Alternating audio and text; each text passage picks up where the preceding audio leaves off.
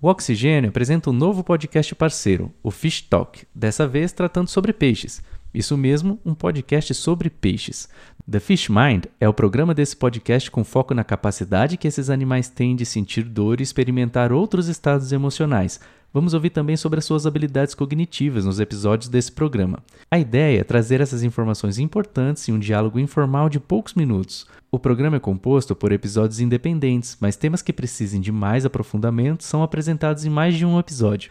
O Fishmind faz parte de um projeto que é fruto de uma colaboração do Centro de Aquicultura da Unesp, CAUNESP, aqui no Brasil, com a Fish Ethel Group, uma associação sem fins lucrativos que trabalha em prol do bem-estar dos peixes, preenchendo lacunas entre a ciência e as partes interessadas no setor de aquicultura, entre eles produtores, certificadores, comerciantes, ONGs, decisores políticos e consumidores.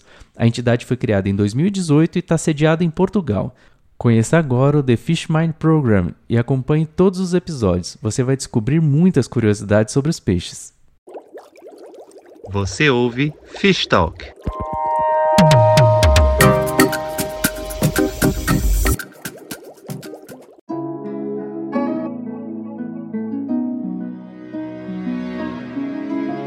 Sabia que, assim como os humanos, os peixes possuem todo o aparelho fisionómico e anatómico que lhes permite perceber a dor?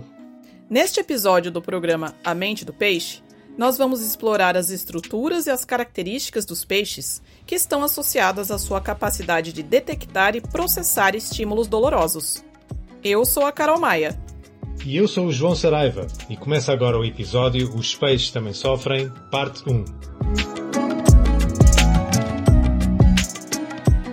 Os nociceptores são células receptoras que são capazes de detectar estímulos dolorosos em seres humanos e em outros animais.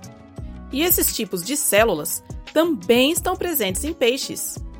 Diversos estudos apontam para o facto de pelo menos algumas espécies de peixe possuem estas células receptoras. Uma pesquisa pioneira sobre isso foi publicada em 2003 no artigo Do Fishes Have Nociceptors? Evidence for the Evolution of a Vertebrate Sensory System. Nesse estudo, os pesquisadores identificaram nociceptores na cabeça das trutas. Esses receptores apresentaram características fisiológicas semelhantes àquelas descritas em outros vertebrados e responderam a estímulos nocivos. Os nociceptores também foram identificados ao redor da boca das trutas, o que significa que. Sim, que os peixes são capazes de sentir a dor causada pelo anzol quando são pescados mas detectar o estímulo doloroso não é suficiente para dizer que os peixes são de facto capazes de processar tal informação, certo? Então vamos falar sobre a habilidade desses animais de processar informações dolorosas no seu cérebro.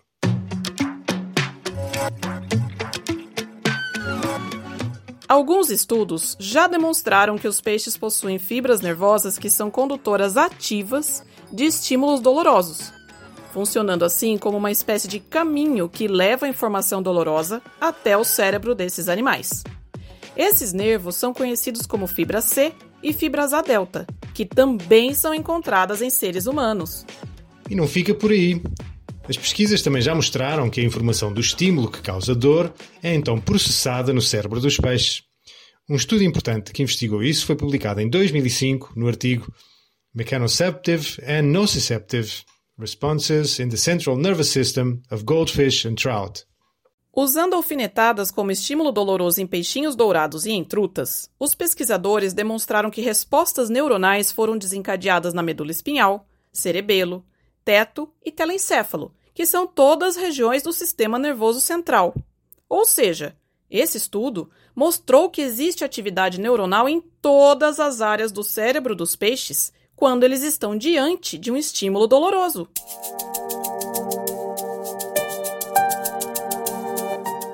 Isso é fascinante.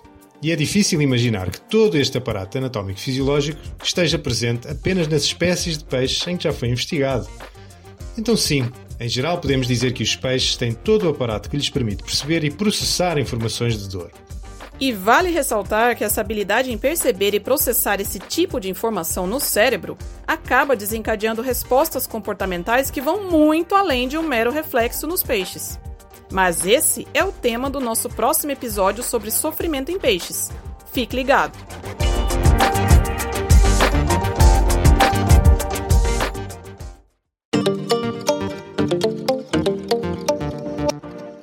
Este episódio foi apresentado por mim, João Saraiva, e pela Carol Maia, que também o coordenou. Nós somos da Associação Ficheto Group. E você pode acompanhar a Associação Ficheto Group em nossas redes sociais. Nós estamos no Facebook, facebook.com.br Welfare, no Instagram, arroba Group, e no Twitter, arroba Group Fish. Até o próximo episódio!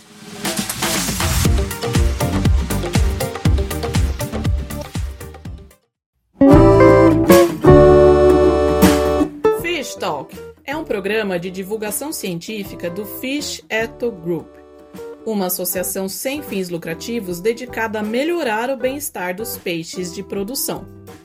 Fish Etho Group é apoiada pela Fairfish e pelo CCMAR. Para mais informações, acesse fishetogroup.net.